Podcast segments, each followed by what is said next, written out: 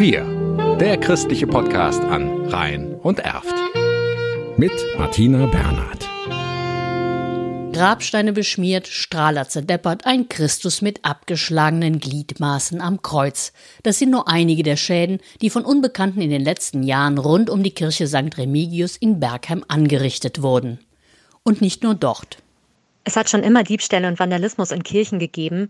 Wir haben allerdings den Eindruck, dass eine gewisse Unwissenheit bzw. Respektlosigkeit gegenüber sakralen Gegenständen zugenommen hat.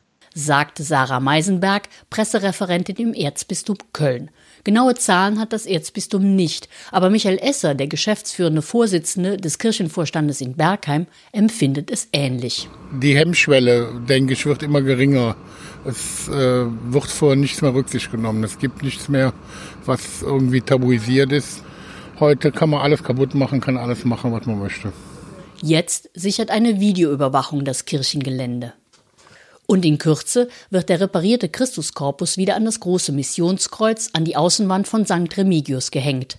Knapp ein Jahr lag er in der Werkstatt von Restauratorin Manuela Prechtel.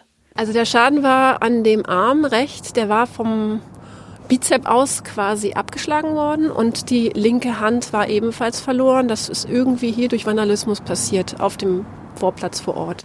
Prechtel schüttelt darüber den Kopf. Also wie man da drauf irgendwie Steine, Flaschen, was auch immer werfen kann, das ist, also ich verstehe es nicht. Der Christuskorpus, geschätzt rund 170 Jahre alt, ist aus einem unbekannten Steinguss gefertigt, innen ist er hohl. Arm und Hand mussten anhand eines Fotos aufwendig nachmodelliert werden, dann wurde eine Negativform erstellt und mit Steinmörtel ausgegossen. Die Haltung der Hände musste stimmen, der richtige Farbton getroffen werden. Viel Tüftelei für Prechtel. Teuer für die Versicherung der Kirchengemeinde und die Kirchengemeinde selbst. Denn die zahlt neben dem Versicherungsbeitrag auch immer eine Selbstbeteiligung. Für die Geschädigten sind solche Taten böswillig und absurd. Andere Kreuze, die hier so an der Straßenecken stehen, da an einem Kreuz war auf einmal der Korpus weg.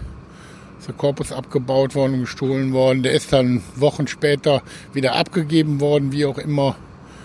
Äh, also es passiert schon öfter. Und es lässt sich nicht wirklich mit gesundem Menschenverstand erklären.